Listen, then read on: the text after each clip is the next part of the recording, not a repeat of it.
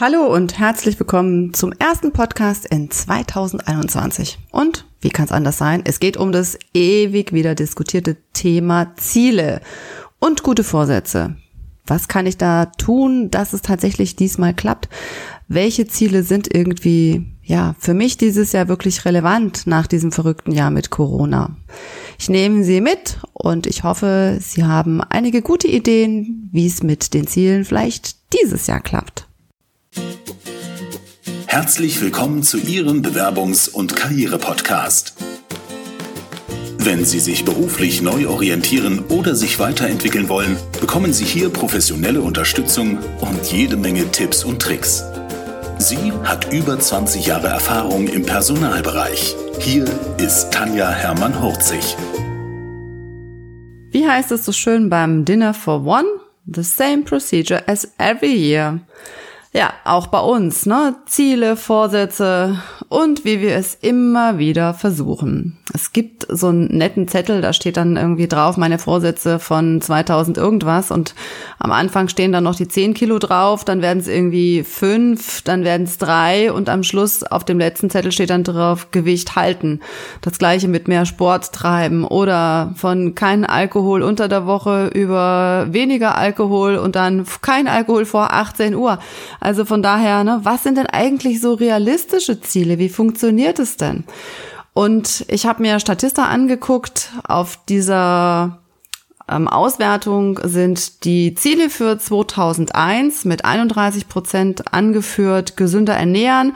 Dann kommt mit immerhin 30 Prozent mal wieder mehr Sport treiben, mehr sparen mit 19 Prozent, umweltbewusster Handeln mit 14 und 14 Prozent noch mehr Zeit für Familie und Freunde nehmen. Da bin ich jetzt doch überrascht, äh, dass das so wenig ist, aber wahrscheinlich haben im Rahmen vom Corona ganz viele viel Zeit mit Familie und Freunden verbracht und äh, haben dann gesagt, nee, ich will lieber wieder ins Büro. Keine Vorsätze haben in diesem Jahr 39 Prozent. Also das finde ich auch schon mal eine ganz beachtliche Zahl. Es gibt ja auch einige, die sagen, Ziele und Vorsätze, damit habe ich nichts zu tun, das will ich nicht. Und ja, so tickt eben auch jeder unterschiedlich.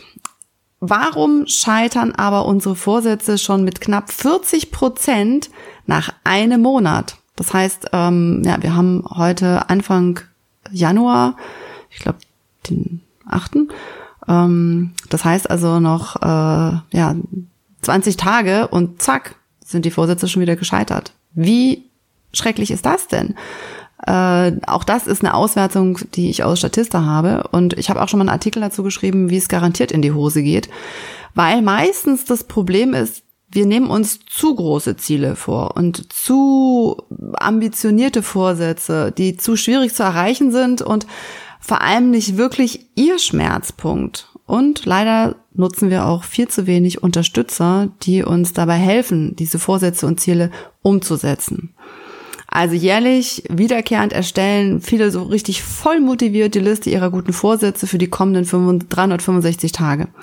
Manche fangen damit auch schon im Dezember an und ich finde das Ritual ja schon toll und ich setze mich auch hin. Und ich nehme mir gerne Zeit, um zu überlegen, was ich im nächsten Jahr in Angriff nehmen möchte, was lief im letzten Jahr super, wenn jetzt jemand sagt, ah, gar nichts, ähm, doch, also ich hatte im Dezember den besten Monat überhaupt und das äh, nach Corona und Brustkrebs. Also von daher, ich äh, kann nicht sagen, dass das letzte Jahr irgendwie totale Katastrophe war. Es hat auf jeden Fall super geendet. So, was möchte ich beibehalten und was war vielleicht nicht so toll und was möchte ich gerne weglassen oder verändern? Und da gibt es sicherlich bei jedem von uns eine ganze Menge. Nur wie stelle ich das denn jetzt an? Also, von Jahr zu Jahr ist es ja auch ne, mit anderen Emotionen verbunden und angetrieben. Und ähm, wie gesagt, ich hatte im letzten Jahr Brustkrebs und konnte viele Sachen nicht so umsetzen, wie ich mir das eigentlich vorgenommen hatte. Viele haben durch Corona ganz andere Themen auf dem Tisch gehabt. Und was haben wir aber daraus gelernt? Also was werden wir ändern und was werden wir beibehalten? Aber wie komme ich denn jetzt, ne, wenn 40 Prozent scheitern, wie ist es denn möglich, jetzt wirklich ans Ziel zu kommen? Und meine Empfehlung dazu ist, erstellen Sie sich doch noch mal eine Liste. Schauen Sie, welche Liste, also erstellen Sie eine Liste mit allen erfolgreichen Projekten. Also was genau war erfolgreich daran? Was genau hat Ihnen Spaß gemacht? Und wodurch kam der Erfolg? Also ähm, war das das Umfeld, war das das Thema, waren das ihre Unterstützer? Also was genau hat dieses Projekt erfolgreich gemacht? Und ganz häufig ähm, schauen wir da nicht genau genug hin. Schauen Sie sich an, welche Projekte sind voll daneben gegangen? Aus welchem Grund sind die daneben gegangen? Was war der Auslöser? Was würden Sie wieder so machen und was würden Sie ändern oder wie würden Sie das ändern? Und was natürlich bei Zielen grundsätzlich ein ganz wichtiges Thema ist, ist, dass sie smart sind. Das ist eine ganz alte Geschichte. Ähm, spezifisch heißt eindeutig eine eindeutige Definition des Ziels. Messbar ist es, woran mache ich fest, dass ich es erreicht habe. Also was, wie viel bis wann. Akzeptabel beziehungsweise erreichbar, realistisch. Also unrealistische Ziele haben keine Chance auf Umsetzung und terminiert. Ja, also bis wann habe ich das? Wenn also wenn Sie sich keine smarten Ziele setzen, können Sie am Schluss keinen Haken dahinter machen und das Erfolgserlebnis bleibt einfach auch aus. Und bei smarten Zielen können Sie das auch sehr gut in Etappen festhalten. Ja, und ich sage auch immer zu meinen Coaches, einen Berg besteigen Sie auch nicht senkrecht, sondern in Serpentinen und im Zweifel eben auch mal mit einer Pause zwischendurch. Und wenn wir uns das jetzt beim Sport anschauen, ja, weil Sport ja irgendwie auch immer wieder eine beliebte Geschichte ist, oder äh, abnehmen, dann wäre eine Formulierung, bis zum 30. Juli 2021 habe ich drei Kilogramm Körpergewicht abgenommen und mache einmal die Woche Sport. Das ist die Frage, ob das bei Ihnen reicht, kann ich nicht beurteilen, aber das wäre auf jeden Fall äh, sehr mh, mm, smart formuliert. Also aus meiner Sicht macht es aber auch keinen, also aus meiner Sicht macht es Sinn, die Ziele lieber etwas höher als zu tief zu hängen, aber auf gar keinen Fall vollkommen zu übertreiben. Und zu groß zu denken, weil das ganz häufig in Frust umschlägt. Also viele ähm, da draußen haben ja diese 100.000 Euro ähm, nicht nur im Jahr, sondern im Monat. Umsatz äh, ist ganz schnell generiert und ist ganz einfach und ich zeige dir, wie es geht. Ich glaube, das ist einfach so ein großes Ziel, ähm, ja, dass das gar nicht, es gibt so dieses Züricher Ressourcenmodell. Ähm, wenn ich vom Kopf her weiß, ja, 10 Kilo abnehmen wäre schon ganz gut, aber ganz ehrlich, vom Gefühl her, also auf einer Skala von 0 bis 10 sage ich ja klar, ähm, 10 Kilo abnehmen wäre vom, vom Verstand her ähm, bei 8 oder 9. Aber wenn ich mir mal mein Gefühl angucke, dann ist das, ganz ehrlich, bei maximal zwei. Weil ich habe keine Lust, mich so zu kasteien, dass ich zehn Kilo abnehme. Da muss ich so viel tun oder so viel nicht tun und so viel nicht essen und so viel Sport machen, dass ich sage, ganz ehrlich, ich habe gar keine Lust darauf. So, und für wen mache ich das dann? Mache ich das für mich? Also ich definitiv nicht, weil ähm, ja, das ist mir echt zu anstrengend. Und schauen Sie einfach mal, wie ist das denn bei Ihren Zielen? Für wen machen Sie das denn? Und wenn Ihr eigenes Bedürfnis, das zu machen, relativ hoch ist, dann werden Sie auch merken, dass es viel einfacher ist, das auch umzusetzen. Ein ganz wichtiger Punkt ist Austausch mit Unterstützern. Also, wenn ich zum Beispiel einen neuen Job suche, ist es extrem wichtig, mein Netzwerk anzuzapfen, beziehungsweise das weiter zu erweitern und aufzubauen. Ja, also suchen Sie sich Unterstützer und das gerne langfristig und nicht nur für, ich suche jetzt einen neuen Job, jetzt muss ich mal kurz mein Netzwerk aufwärmen. Und schauen Sie, dass Sie Erfolge feiern. Ja, das gibt gleich eine doppelte Portion Schwung und Selbstbewusstsein. Auch hier gilt das Motto, geteilte Freude ist doppelte Freude. Ja, schauen Sie, dass Sie ähm, Menschen haben, mit denen Sie sich umgeben. In meinen, Co in meinen Coachings habe ich immer so die ähm, fünf Personen, die Sie umgeben. Gucken Sie, dass das welche sind, die Ihnen Energie geben. Das ist auch mein nächster Punkt, ja. Zeitfresser und Energieräuber. Überlegen Sie sich, wer sind Ihre Zeit- und Energieräuber? Wer sind Ihre Energiespender? Mit wem macht Ihnen das Zusammensein oder wahrscheinlich momentan eher das Zoomen Spaß? Wo haben Sie das Gefühl, es gibt mehr Wert, mehr Energie, mehr Lust, mehr Spaß, mehr Antrieb? Es geht hier nicht um auszunutzen, das kam mir so der Gedanke beim, beim Schreiben, dass ich dachte so, nee, es geht ja nicht darum, dass ich bei anderen das alles abziehe. Ja, das soll schon ein Geben und ein Nehmen sein.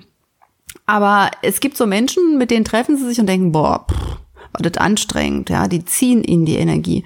Und es gibt Menschen, da kommen sie aus einem Meeting raus und denken, boah, oder aus einem, aus einem, vom Kaffee trinken, was auch immer und sagen, boah, das hat richtig Spaß gemacht, das war super, das hat mir richtig viel gegeben die Menschen sind die richtigen, um sie weiterzubringen.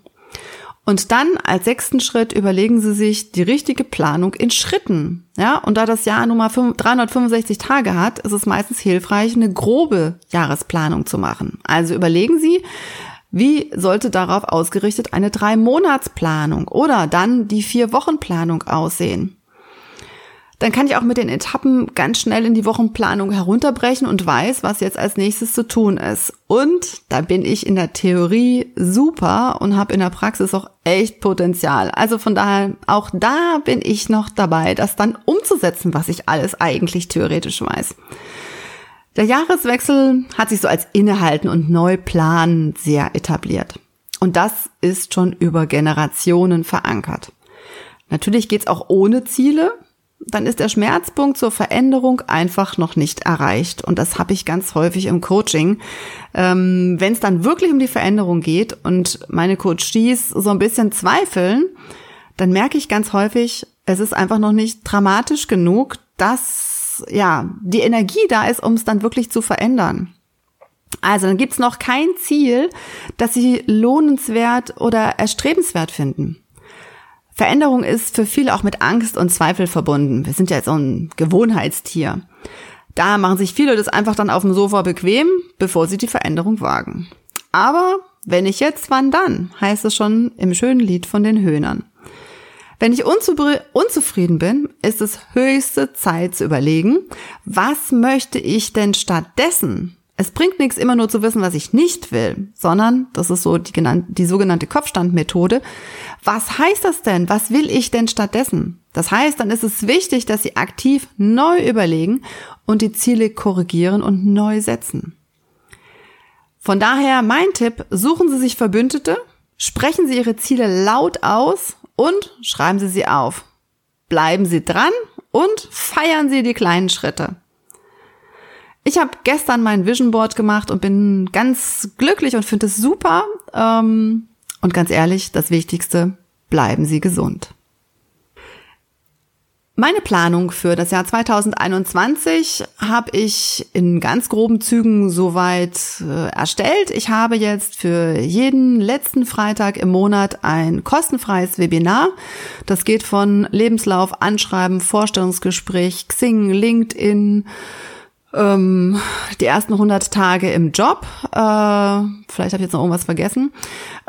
Schauen Sie einfach auf meiner Website, da bin ich gerade dabei. Also Personal und Technik sind ja im Zweifel zwei, zwei Paar Schuhe. Ich bin dabei, das technisch umzusetzen. Es funktioniert noch nicht immer alles so, wie ich es mir vorstelle. Von daher freue ich mich, wenn Sie mir sagen, das hat nicht funktioniert oder ich bin irgendwo hängen geblieben. Und ganz dramatisch, ich bleibe momentan leider im Spam hängen. Also für alle, die äh, sich eintragen für die Webinare, bitte setzen Sie mich auf Ihre Whitelist. Active Campaign lässt mich momentan im Spam-Ordner versauern. Also ich freue mich auf Sie. Schreiben Sie mir, was Ihre Fragen sind und gerne nehme ich die im nächsten Podcast mit auf.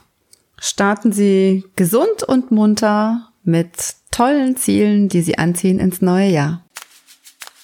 Vielen Dank fürs Zuhören. Wenn Ihnen die Business-Tipps gefallen haben, dann geben Sie gerne Ihre Bewertung bei iTunes ab.